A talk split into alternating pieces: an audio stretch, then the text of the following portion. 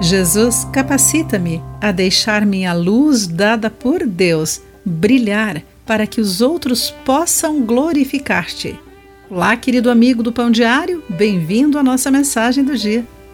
Hoje lerei o texto de Patrícia Rainbow com o título Luz Brilhante.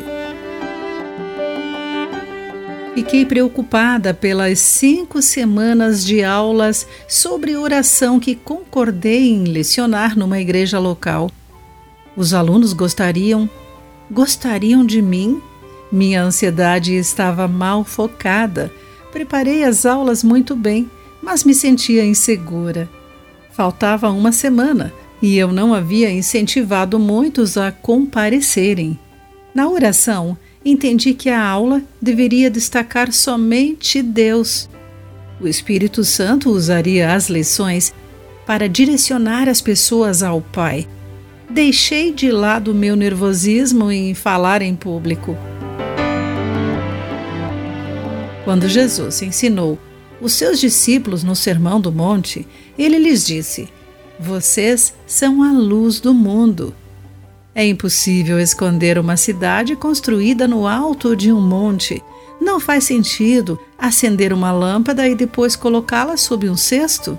Pelo contrário, ela é colocada num pedestal de onde ilumina todos que estão na casa. Conforme Mateus capítulo 5, versículos 14 e 15. Lendo essas palavras, enviei um anúncio nas mídias sociais. Logo, as pessoas começaram a se inscrever, expressando gratidão e entusiasmo. Ao ver as reações, refleti mais sobre os ensinamentos de Jesus.